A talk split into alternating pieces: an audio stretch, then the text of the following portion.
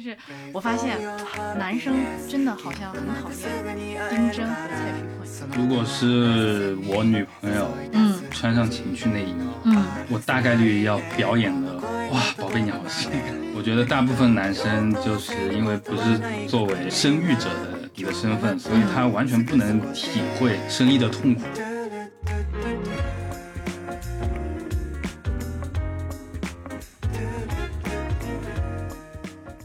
Hello，大家好，这里是午后红茶，我是主播小跑。我是主播藤井树，大家好久不见，这里是呃刚过完年的二人组，对吧？对，我替你回答了。然后上一期呢，我们节目是聊到了一些男生对于女生不太理解的行为。那么这一次呢，我们就来角色嗯互换一下，对吧？对，嗯，角色互换一下，来聊一聊女生，也就是作为女主播的我，对于男生的一些不太理解的行为，好吧？好，准备好了吗？准备好了，接下来我要开始一些提问，然后有请我们的男主播，也就是你叫什么来着？我叫藤井树藤宫。对，也就是藤工来替我们回答一下。首先，第一个问题也是徘徊在我心头已久的一个问题，那就是为什么男生会有这么多的屎？男生有那么多屎，嗯，是不是主要集中在出门前的那一刻，还是说日常？就是日常，我会发现有的时候，不管是跟就是任何一个男生出去玩啊，或者怎么样的，就会发现，哎，就是突然，比如说吃完饭以后，就说，哎，我要去一个厕所，我想，哎，这个怎么肠子就是直的嘛？就是刚吃完饭就会要想上毛子，或者是说，就是你经常问他在干嘛的时候，他就会说，嗯，在拉屎，这个问题，嗯。其实我也很想知道回答。就我自己来说的话，嗯。就是吃完饭的时候，好像就是刚塞进去的食物会把之前留存的那些养分嗯，逐渐的往下压，然后慢慢的就压出去，对，尤其在吃完之后一站起来，嗯。你的肠道和你的那个菊花在同一条垂线上的时候呢，你就会非常的想去、去那个。去那个。对，那也就是说，男生一般吃完饭以后就想要立刻上的那个厕所，就是他排出去的，不是说我这顿饭的那个东西，而是说之前已经有的东西，对吧？对，囤积已久的存货。哦，因为给我的感觉就是，比如说我们两个人，哎，好好的在那儿说话，然后说完话吃饭，然后吃完饭，哎，就上厕所了，就就就是那种感觉，你知道吗？就是肚子里面空空，然后吃了个饭，哎，有东西了，好了，去厕所了，这种感觉。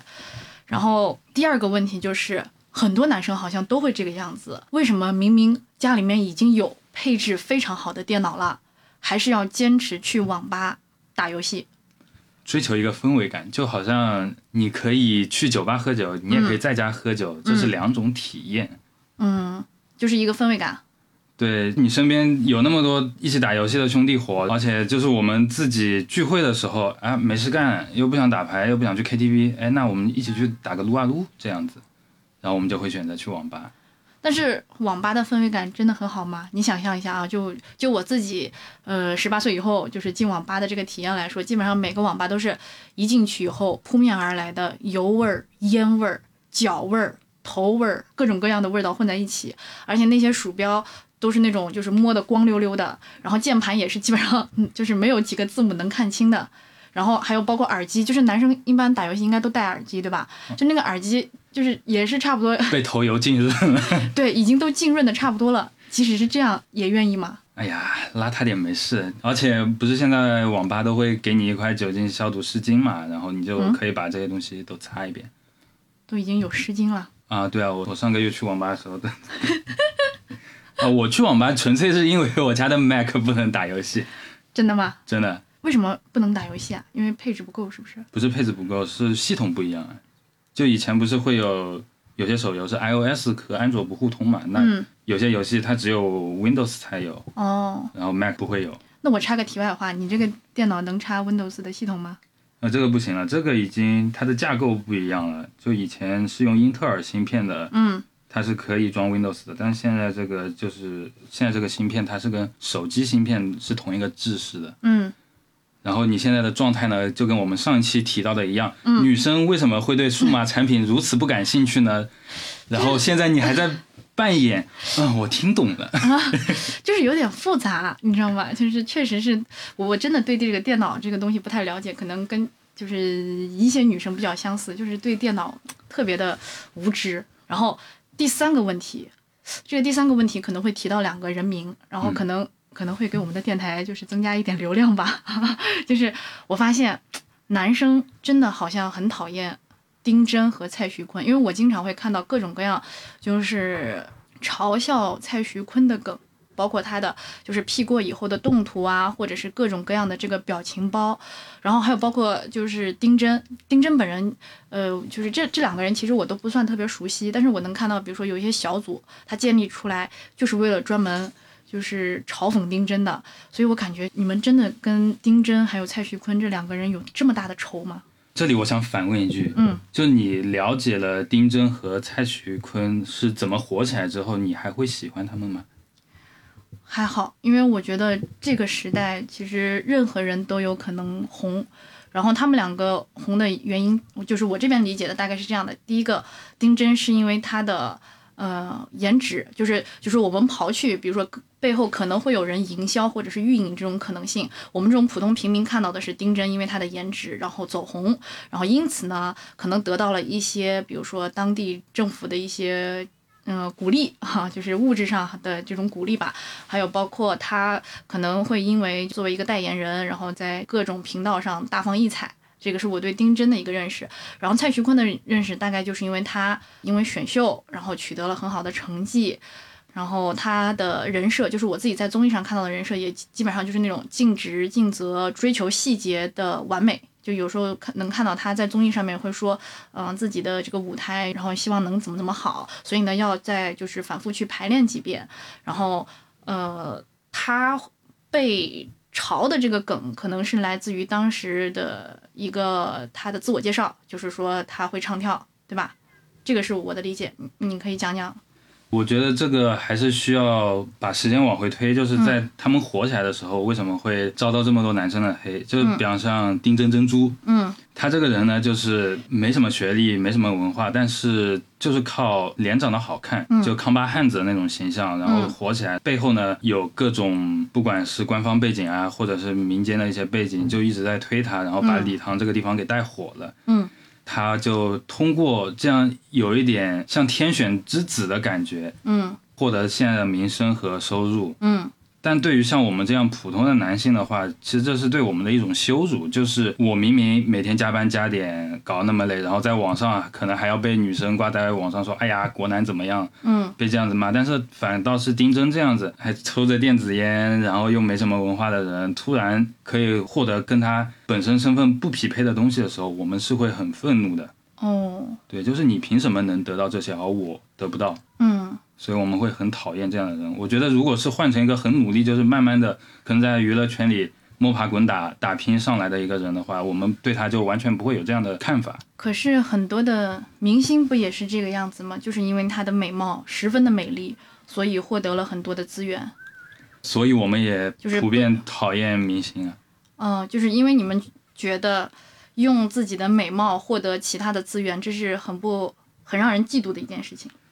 嗯，不仅是嫉妒，而且就是跟我们自身经历和自身就是你的自身认知是不合理的，因为美貌它可能更多的是像呃一种天赋的这个东西，对，就是他们凭借的是这种天赋，然后一下子拥有了就是普通人可能需要打拼很久很久才能获得到的一个资源，对，所以会产生一种就是嗯不平等的感觉，不平等的感觉，对，嗯，然后像蔡徐坤的话也是这样的感觉吧，当时。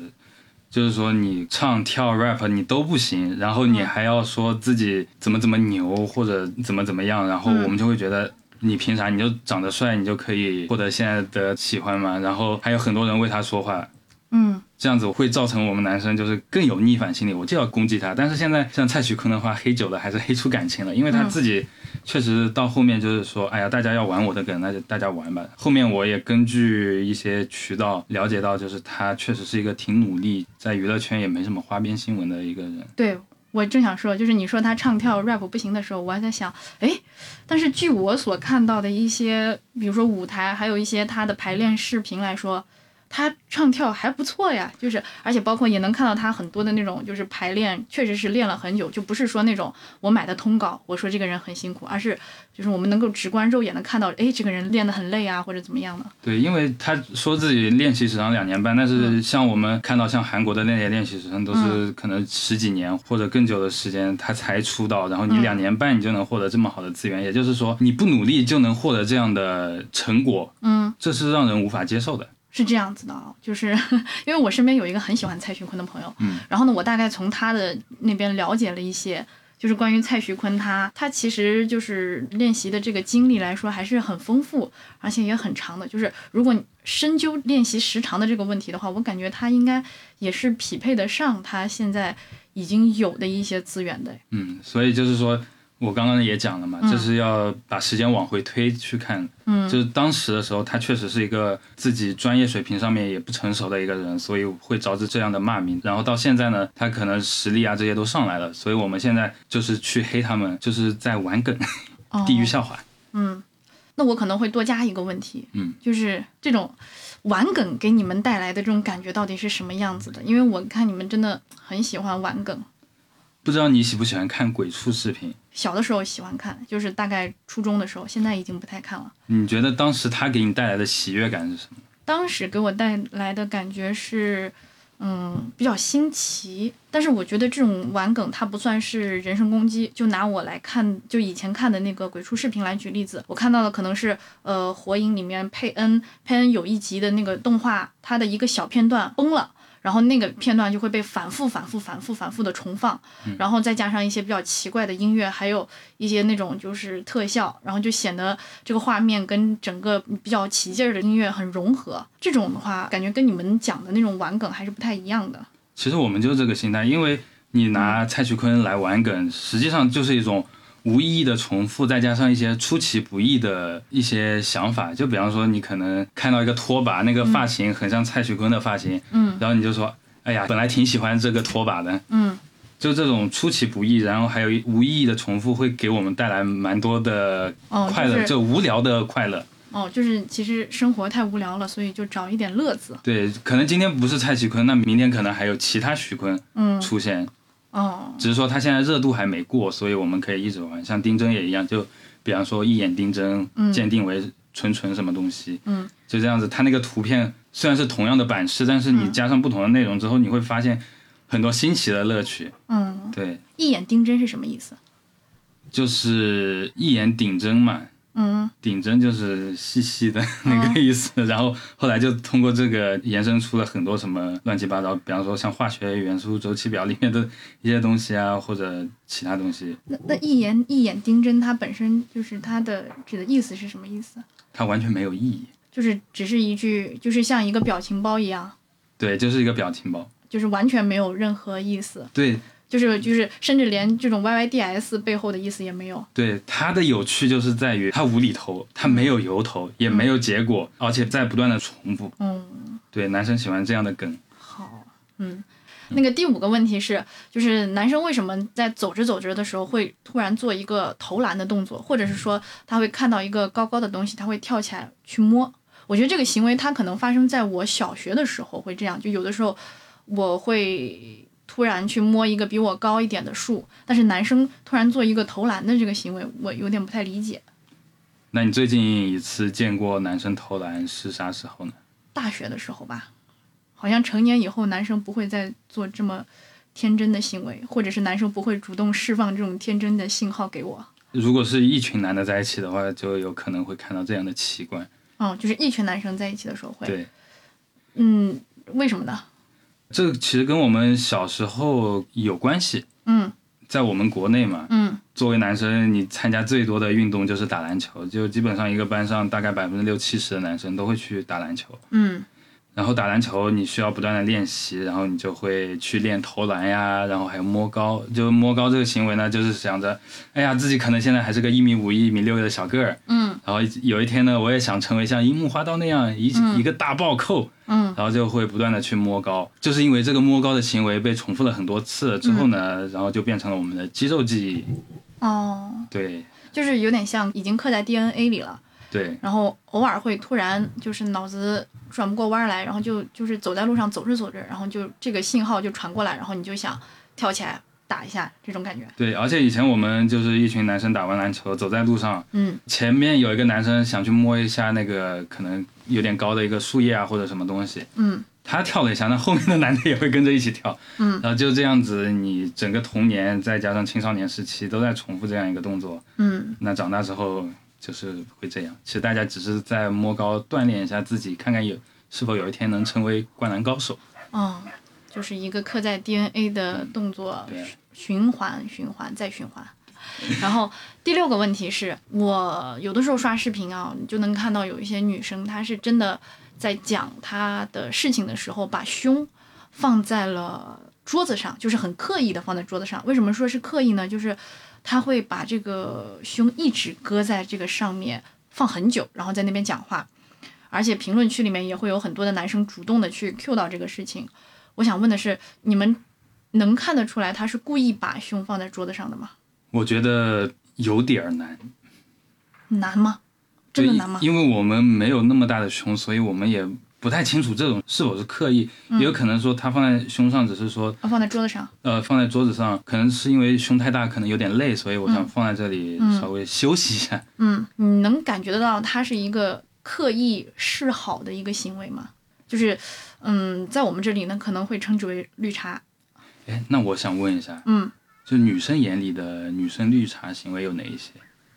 我眼里的绿茶行为啊，嗯嗯大概就是类似于会做一些很媚男的行为，然后装作不知道。就绿茶它的核心是为了媚男，嗯，有一点像。有例子吗？就有点像这种，比如说刻意的把，就是刻意的会突出自己的那个第二性征，对第二性征，会设计计谋来做一些正常人做不出来的正常反应，就有点像那种这个东西其实是你能干的，但是你不干，然后你故意交给男生去干，就是为了增加你和男生的接触机会，就互。动是吧？嗯，对，所以就是听了你这些讲的绿茶行为之后，我觉得男生可能还真的有时候意识不到这些东西。嗯，真的看不出来一个 UP 主他把胸放在那边的，就是只是为了就就就是，嗯，怎么说呢？就是我能看得到的，比如说某个 UP 主他把这个胸然后搁在这个桌子上，因为我们女生其实能够感觉得到你的身体的某个部位它是放在哪里的。如果长期的放在这个桌子上，它是不一定会能让你感觉到舒服的。这种行为在你们的眼里会感到反感吗？不反感，因为你觉得是一个等于是我点开视频的一个奖励，一个嘉奖，就是让我看你的胸。对，这是一部分，还有一部分就是我刚刚讲的，就是可能他觉得胸太大，需要有个东西托一下。嗯，对就是你觉得它是一个自然的行为。对，但是呢，这个东西还是需要训练的。你在看了这么多示好行为之后，嗯你会自己有反应，就是说他这种行为是绿茶的。嗯就好比你刚刚说的脱胸，还有有一些本来自己能干的事情，他非要让男生干，嗯这里就涉及到男生他自己的阅历了。嗯。那回到这个问题，那可以大概的来整理一下，男生可能确实分辨不出来绿茶，对，然然后需要一定的阅历才能分辨出来绿茶。对，然后第七个问题是，男生会不会把女生分为短期交往和娶回家？这个也是要看人的。嗯就是如果你当时恋爱脑上头的话，那肯定想的是娶回家。然后如果当时你只是精虫上脑的话，那可能就是短期交往。因为其实，在男生的眼里，能结婚和能谈恋爱是两个事情。能结婚和能能谈恋爱，能具体的展开分析一下他们的区别吗？就如果是能谈恋爱的话，那至少这个女生是要漂亮，然后又性感。嗯对于其他的一些条件，他就不会多加限制。但是如果是要娶回家的话，你可能会去考虑她的家庭背景啊，他的收入水平啊，然后再加上他是否勤快啊，能做家务、能操持家这一方面的。嗯，对，就是男生心里还是有蛮多小九九的。你这些小九九让我听下来就是感觉，嗯，大家的这个择偶还是有一点传统的感觉。当然，这个传统不是说不好啊，因为就是可能我我们这边也会有一些这种传统的一些想法，就是你可能是说起来就觉得，嗯，新式恋爱得有新的观念，得有新的期待，得追求一些新的东西。但是说到这个婚娶的时候，还是会追求一些比较本能的东西吧。也不能说本能吧，就是你新的东西，嗯你不确定它是否行得通。嗯但是像传统的一些，就比方说男人收入水平，再加上他的家庭怎么样，嗯或者女生是不是当老师、当公务员这种比较外在的条件，嗯就是它已经被证明了是可以帮助你们婚姻维持的更久的。嗯所以大家可能就不约而同会走向原先比较保守的道路，嗯就新的东西他不敢去追，风险太大。嗯，我插一句题外话啊、嗯，我感觉你回家了这一趟好像变了，就是前几期给我听下来，你的感觉都是那种哇比较浪漫，呃，也不是说浪漫，就是比较比较理想化。回了一趟家以后，感觉讲出来的东西确实比较实在了，比较踏实了。不，我还是理想化，但是我可以跟你讲很实在的东西。哦，好好好，嗯。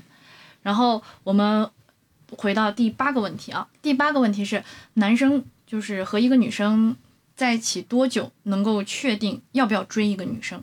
就回到我自己这边来聊的话，就是你能感受得到，比如说从上大学开始呢，男生就是有的时候哎看这个女女生一眼，然后就是要追她了，还有包括追的这个时间也会变得不太一样，就是以前可能。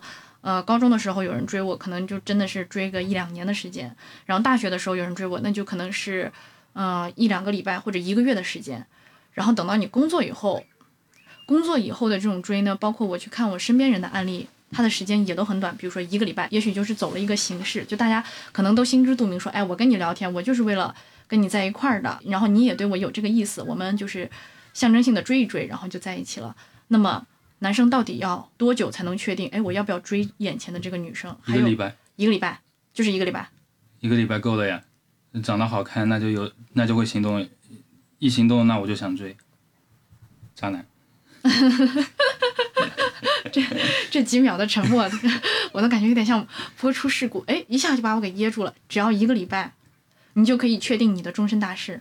你在追的时候，你不会想终身大事，只是说可能偶尔会幻想一下，哎呀，我们俩孩子叫啥呢？嗯这样的事情。嗯就是你追的话，你既然需要去追，那就说明你对他好感是来的比较迅猛的，就像洪水猛兽扑面而来。嗯如果有一些日久生情的话，那就是慢慢的可能就是啊细水长流，嗯然后自然而然的就在一起了。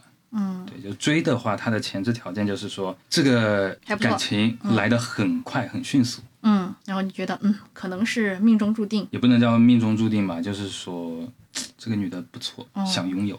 想拥有。对，嗯那你追的时候会想什么吗？就比如说啊，你在追一个女生，然后大概是就是你正在进行中，嗯，然后会有哪些的思考，或者是会想哪些事儿吗？会想的事情啊，嗯，那可多了去了，比如就是会想象跟我们的小姐妹分享一下哈。就会想象两个人在一起之后是怎样一个快乐的画面，嗯就是每天嘻嘻哈哈、打打闹闹，说不定就会结婚，嗯可能会有个孩子，嗯，就是一些对未来的畅想。对，就是有一些非常好的一些幻想在里面。嗯，还有吗？还有的话就是说，哎呀，他今天说这个话啥意思呀？嗯今天他心情怎么样啊？怎么还不回我消息啊？嗯我要不要给他发这个消息呢？我要不要约他出来玩呢？就是那些小小的悸动，还有小小的心思在里面。嗯然后每天可能会为了这个女的睡不着觉、吃不下饭这样子，嗯哦，是不是还挺可爱的？你好自恋。然后下一个问题是，比如说在一起以后，女朋友发自己的照片给男生，那男生回夸女朋友的时候，是真的纯纯的赞美多一些，还是说求生欲多一些？这个条件是已经成为了男女朋友，对对对，就是你的女朋友现在给你发了一张照片，她今天的一个自拍，就是你回夸她的时候，就求生欲更多，还是说啊真的赞美多一点？求生欲多一点。但是你的这种求生欲，纯纯求生欲的这种赞美，不一定会就是让你的女朋友变得更好。哎，就也许她可能就是需要你正向的反馈，就比如说跟她说，哎，这个裙子是不是可以换成裤子，或者是哎，这个鞋子可能不太适合你，这种你也不会说出来。我内心是有答案的，嗯，但是我想要的结果是我不要被他屌。哦，就是你为了保持两个人的和平，所以会就是夸他。对，就是领导发话，我们只要鼓掌就好了。哦，对，也是一种交往的艺术啊。对，然后下一个问题是，为什么男生在和女朋友吵完架以后还能转身去呼呼大睡？我觉得很不理解。就是比如说你和你的对象刚刚吵完架，然后你明知道他还在生气，然后也没有真正的把这个问题解决或者是复盘，你就说啊我要先睡了。当时你是怎么想的？就是从一个很理性的角度出发，就是明天要上班，所以我要睡了。对当下最明智的判断就是立马睡觉，搁置争议。嗯，你确定是就是这个选择真的是最有用的吗？因为你也不是那个就是《流浪地球》里面的那个 Mouse，就是那种人工智能，它能分辨所有的选择，然后把就是各种选择里面的某一个选择确定为最好的。因为在我们女生的眼里啊，如果你没有解决掉这个矛盾就去睡觉的话，会引爆更大的问题。但是你不去睡觉，明天上班也就是成为你第二天的大矛盾了。但是我的理解是，比如说这个问题没有解决，你即使第二天爬起来还是不愉快的一天，因为这个问题这个矛盾没有解决，所以在我这里呢，我会觉得很不痛快。然后在工作的时候呢，我也会总是反复的想起这个问题。但是你第二天迟到被罚钱了，然后从工资总额上扣除的那个数字带来的冲击力，要比情绪带来的冲击力要更大吧？你是这种人吗？我是这种人，请你理性一点，不要跟钱过不去，好吗？原来当工是这种人，怎么回事啊？你怎么回来趟家以后，变成我完全就是陌生的一个人了呢？就是，哎呀，还挺真实的，你的这个想法的分享。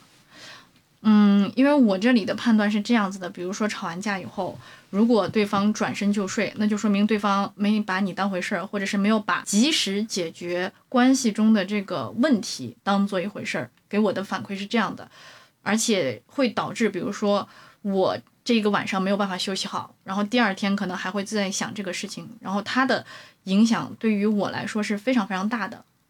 但是我给你算一笔账啊，嗯。你们俩现在问题没有解决，嗯，你们可以通过一天的时间，我们先不讨论这个矛盾，嗯，我们用一天时间好好去思考，嗯，我们先睡觉，然后保证第二天不迟到，嗯，到时候可能会得到一个更成熟的答案，这样是双赢的。但如果你们非要把这个事情在当天晚上掰扯，然后掰扯到三四点钟才睡，嗯，然后可能当时两个人情绪还非常高涨，嗯，既不能讨论出结果，然后第二天就假设每个人迟到一天要扣三百块钱，嗯，那两个人就是六百块钱，嗯，六百块钱你们俩月底发工资的时候可以干嘛了呀？可以吃一顿好的，那个时候带来的情绪价值又是一很大的一笔快乐啊，对吧？这样子就是。你们当天好好睡觉了，嗯，既能让这个问题、这个矛盾得到理性的解决，嗯，又能获得六百块钱的工资，去带来更多的情绪价值，你说这是不是赚的？但是这个账怎么说呢？在我这里可能是行不通的，就是你你对这个想法、这个局面持这种观点，但是我这边的这个想法和局面可能是不太一样的，嗯，就是你不能当下冷静下来去理性思考一会儿。因为我觉得，在我这边就是会按照像我说的那个走向来走的，就是我这一天可能都是一个大崩溃的一个状态，然后我可能在这一天已经对对象的这个想法已经就是跌至谷底，我已经想好要分手了，然后就就是结束了。姐妹像个男人一样去爱另外一个男人。好，对，那。那我大概理解了为什么吵架还能吵吵了架还能呼呼大睡了，因为就是理念不合啊，纯粹的理念不合哈。当晚分。对，确实是理念不合。下一个问题是，情绪内衣这种东西是真的有用的吗？还是说只是为了配合换上新衣服的这个女朋友？因为有一种可能性的情况在我脑海中就是飘过，大概是，嗯，男生可能看到女朋友换上了一件新衣服。就是不管是情趣内衣还是大衣，然后都会进行一个夸赞的一个大动作。所以这个情趣内衣，你当下看到以后，你会有什么样的？就是你的反应到底是来源于什么？如果是我女朋友，嗯，穿上情趣内衣，嗯，我大概率要表演的，哇，宝贝你好性感。就是其实是表演。对，因为就是你看陌生女人穿情趣内衣和自己女朋友穿情趣内衣完全是两种体验。嗯，怎么说？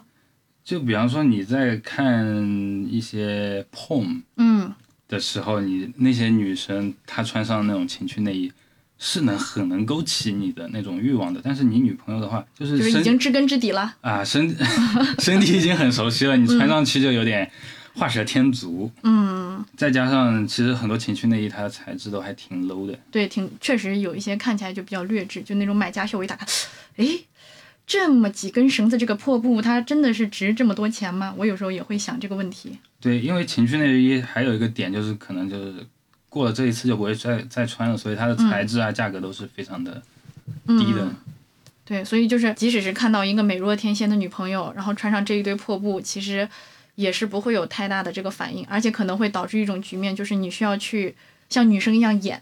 咱俩都在演，就是、啊，对，就是你演你的，我演我的，一哎起演。你穿情趣内衣的时候，你自己是什么感觉？你觉得有没有一种可能？你没穿过？对，就是我只是关注了有很多的店，因为我就是怎么说，就是有些店铺它的这个买家秀啊，真的是很好看，你知道吗？就是你有时候会看那种小女生，嗯，就顶的一批、嗯？就是你，就是我有的时候会看那些小女生，她穿那种死裤水啊，我就觉得很可爱，就是纯纯的让人内心有一种对那种悸动啊。虽然我不是女同性恋，但是我觉得那种画面还是蛮好看的，偶尔会点开看一看。主要就是画面太美了。嗯，另外就是我觉得确实对这个材质没有把握，就是你可能看到一张就是商品图，它 P 的天花乱坠，但是实际上你点开买家秀，就就觉得，哎，就是有些买家秀就是确实是全靠身材在撑着，所以我就觉得好像没有必要花这个钱，你觉得呢？对，就是 就是我懂了，就是其实其实男生也有的时候对情趣内衣没有太大的兴趣。对，就是可能你女朋友会提一句。哎，我今天买个情趣内衣来穿吧，然后你要表现的哇，我今天性欲高涨的样子，你买吧。然后她穿上去的时候，明明没什么感觉，说，嗯啊，宝贝，you are so sexy，、哦，我已经迫不及待要扑上来了。懂了懂了，原来男生也有演的时候，我以为只有女生需要演。对啊，下一个问题，嗯，就是男生有的时候开玩笑没有边界，会觉得自己很，就是会自以为是，觉得自己很幽默。具体的例子可能是，嗯，有的时候男生会在不知不知觉之间，就是会讲一个荤段子，但是讲荤段子的时候呢，其实你和对方的这个熟悉程度还没有达到可以讲荤段子的时刻。你觉得这种行为应该怎么去分析或者理解？这可能就是说，因为男生跟男生接触的时间比较长嘛，嗯然后男生之间呢，可能都会互相开开荤段子啊，嗯这样子，所以他可能就是把那一套的话语体系套用在跟女生交往的这个关系里面。哦，就是拿这个女生当做哥们儿，然后再聊天，对，对，或者是说就是也不知道有什么聊的了，那就聊一些以前聊过的东西，这样比较稳妥。对，就可能再加上现在你网上看到有些女生也会发一些很黄暴的嗯话语，嗯，所以就是男生这边也会有误会，就是说，哦，呃，好像女生是可以，呃是可以开荤段子的，而且哦开荤段子的时候，可能也没有把这个女生当做对象来开荤，就可能就是只是单纯的一个第三者的荤段子，就是可能拿别的东西来讲，哦，就不会有这样的注意。是我最近在看那个，呃，一本小说叫《沧浪之水》，就是一个官场小说。然后他有聊到，就是，嗯、就他们可能很多年以后去开这个同学会，然后呢，很多人就聚在一起聊天，聊着聊着的时候，你会发现，就是大家其实没有什么可以聊的，这个时候就会讲一些荤段子。然后在他描述的这个场景下，我好像会带入一种感觉，就是这个时候聊荤段子，好像确实是。就是无伤大雅的，因为你你去跟这些老同学聊什么呢？聊你的工作，聊你的家庭，好像这些都是有点私密的事情，而且也可能不小心传出来。这个时候大家就会选择荤段子，是这样的吗？对，有一点，就像我之前跟我同学聚会的时候，嗯就一开始话题聊尽了之后，然后到后面可能大家又开始讲荤段子，嗯就确实是一个就是没话可以讲了，然后就开一些荤段子，让这个气氛继续热起来。你会跟你的同事讲荤段子吗？会，就是女同事，或者是说，比如说一群人男男女女都有的时候，这个时候可能反而不太会开荤段子，因为工作上的事情有很多，就是比方说可能聊聊工作上的八卦呀，或者其他什么事情，就不太会去开荤段子。就比如说你们一起吃饭，然后关系也就还好，就是大家一起在热热乎乎的吃饭的时候会讲这种荤段子吗？不太会，那一般什么时候你会讲呢？一般是要比方说只有两三个人的时候，然后那个时候正好话题也没多少，然后嗯可能这时候大家在干聊，干聊聊着聊着，可能就会扯起荤段子。嗯多加一个问题，那男生是怎么看那种会跟你讲荤段子的女生的呢？兄弟。纯纯兄弟。对，就是可能就我个人而言的话，嗯就我觉得荤段子就是一种很正常的社交手段吧。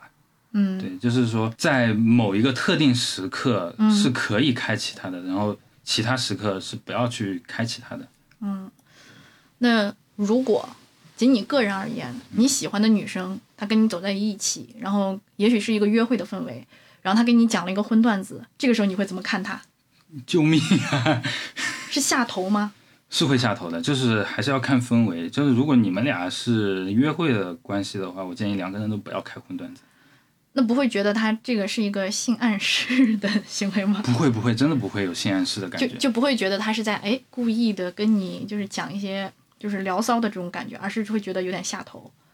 对，聊骚跟荤段子不是同一个道理啊。哦，所以仔细想想，聊骚的话跟荤段子的话是一样的嘛？也是，所以各位在听的那个姐妹，如果你在跟男生约会，这个男生你也有点好感的话，不要在他面前讲荤段子，对吧？也千万不要把你的闺蜜群 给他看。哎，闺蜜群其实还好吧？对，男生是怎么看女生的闺蜜群的？我见过我前女友的闺蜜群，那家伙黄暴程度好像比男生聊天还恐怖。那那那个群是多少个人？他们宿舍五个人，嗯，然后就就那种聊着聊着就开始聊起了自个儿男朋友的呃，size 啊、哦这种东西，活好不好呀？啊，今晚有性生活吗？这种你看到或者是听到会反感吗？会有点反感。就是我觉得男生跟女生之间逻辑有点不一样。就比方说，男生在一起的话，他是不会拿自己女朋友作为话题去讲的。就比方说，可能我们有一个宿舍群，嗯然后我今晚不回来过夜，但大家心知肚明，就是你跟女朋友出去了，嗯大家都知道你们今晚会发生什么，但是我们都不提，嗯因为提这个的话，其实是会有犯另外一个人的尊严的。嗯，对，那可能是你个人，就有些男生还是会讲的。我我之前有听说，就是也也是我一个特别不理解的一个行为，就是有些男生他是真的会数自己睡了多少个人，并且跟自己的兄弟炫耀的。这种行为你能理解，或者是你能分析吗？我能理解，我理解就是他纯纯就是个人渣，就是对于普通男生来说，大部分都是我这样子的思维逻辑，就是不会不会去主动的去讲这些隐私的东西。对，就是性方面的东西，我们真的会很少讲，就是我们都是开第三方的玩笑，就是比方说。啊，怎么翻云覆雨什么东西都是讲别人的，不会讲我们自己的，对自己对话者这几方的。嗯，因为毕竟是家里面的事情，这种感对觉。对对，嗯，然后如果真的有这种在讲的，那就是他纯人渣，纯混混。啊，纯人渣，就是不把这个事情当做自己家里面的一个事情对，因为男生是很反感这种事情的，就是你讲你睡过多少个女人，你像、嗯你在炫耀啥呢？这种东西有什么好炫耀的呢？就是他可能本身讲出来也是为了炫耀，然后你也能听得出来这个东西是为了就是炫耀的这种感觉。对，嗯下一个问题就是我在网上能看到很多人就是会重金求原味儿，就是这种原味儿呢，给大家大概讲一下，就大概是女生的丝袜，对吧？或者是女生的内裤。我想问的是，就是女生的丝袜或者是内裤，尤其是男生主动点单，就这种东西是要穿过的，它其实是有一点味道，或者是有一点分泌物的。就这种东西，它真的会让人兴奋吗？你你身边有没有见过这种，就是就是，或者是你有听过对原味儿感兴趣的这种男的？姐妹们放心，我嗯，现实生活中这种男的还是挺少的。很少。嗯，那这种男的，如果比如说是你身边的朋友，你能理解吗？我能理解他的动机，但是我会比较反感这样的人。比如说他是你的好朋友，然后突然有一天跟你说，腾工啊，就是其实我有一个癖好，就是我很喜欢女生的原味儿。这个时候你会怎么看他？你还会跟他继续做好朋友吗？就这个真的是你的铁哥们儿，五年以上的这种关系，嗯、那我选择忍忍就算了，嗯，只要他不是要我的原味就行了。就是能把它只是归结于某个人的性癖这种选择吗？我觉得这纯就是一种性癖，就比方说他非常的二次元，然后嗯对日本的某些小众变态文化比较接受，那他可能就会去尝试这种原味儿丝袜、原味儿内裤的东西。听到了吗，各位二次元爱好者？有一些人会把，肥宅好恶心耶！有些人会把二次元跟那个 就是跟跟这种喜欢原味的人画上等号。你小心到时候被冲的话，我就说是你你讲的，肯定不是我讲的啊。然后下一个问题就是，男生真的会想要一个孩子吗？我觉得大部分男生就是因为不是作为生育者的一个身份，所以他完全不能体会生育的痛苦。嗯很多男生可能就轻描淡写的会讲一句。啊，想要个孩子，我觉得孩子挺好玩的，嗯然后不痛不痒的讲一句话，然后就导致了未来很多不确定的东西。嗯。其实很多男生，就包括我自己一些同事，就是他对孩子，说实话是没有多大兴趣的，嗯。但是他们选择生了之后呢，发现自己并不想要孩子，然后就开始逃避家庭。嗯家庭对，像我嗯像我有很多同事，就是下了班之后就不走，嗯然后老婆打电话过来了，说自己在加班。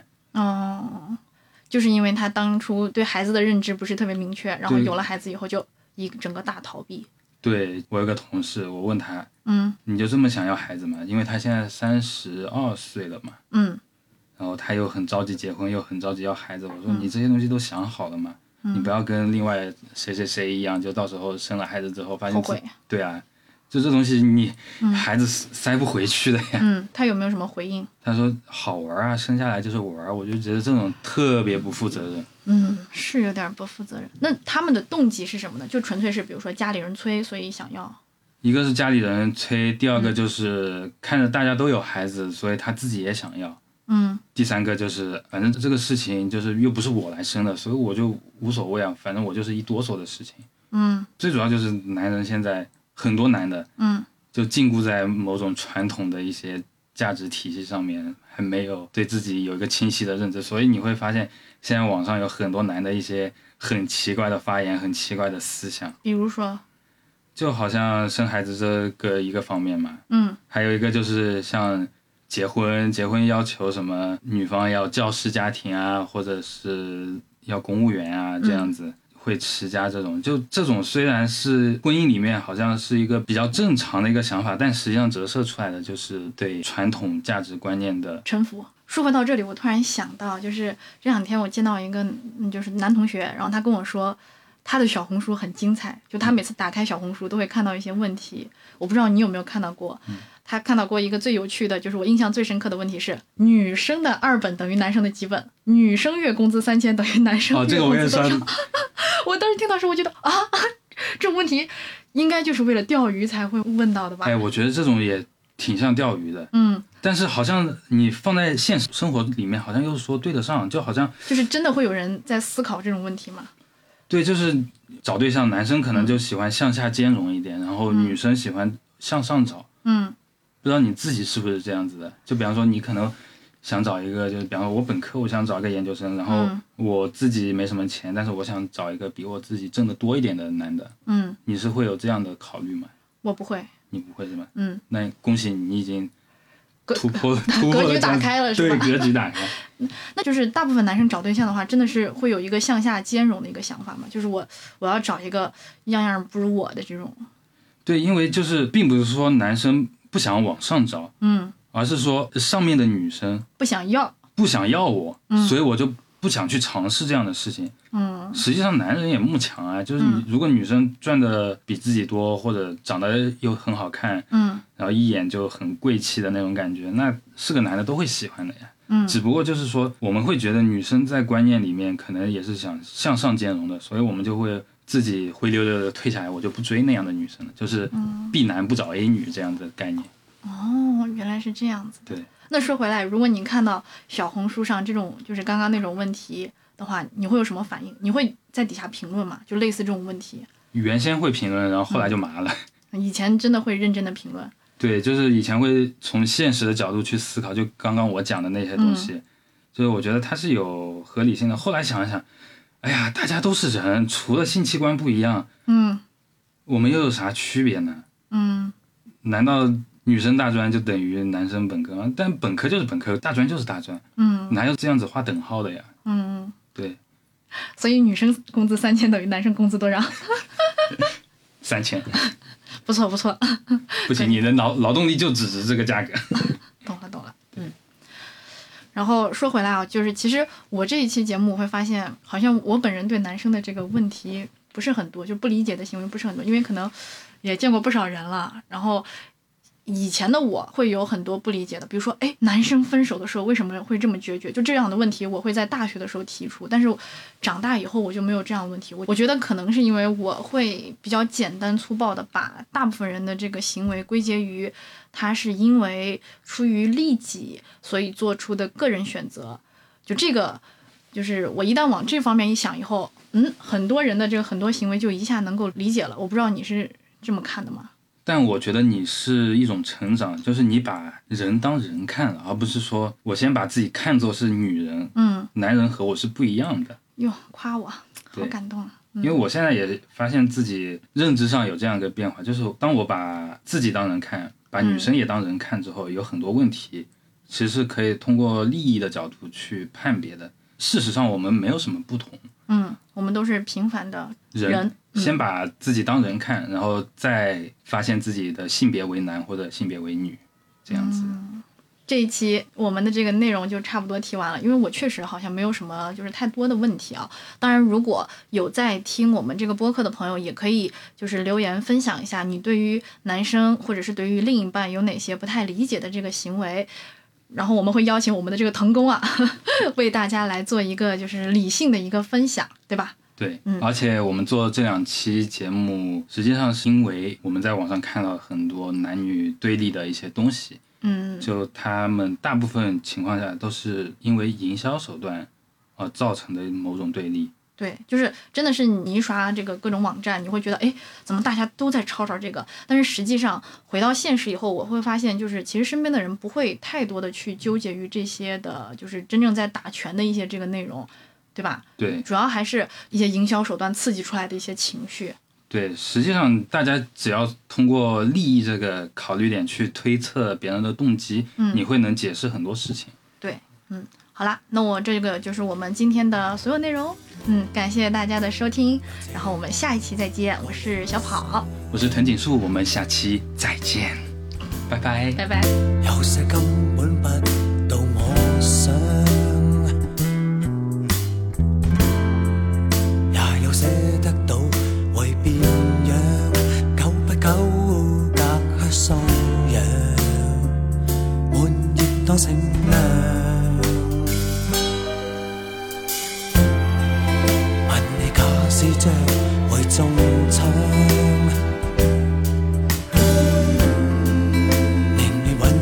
运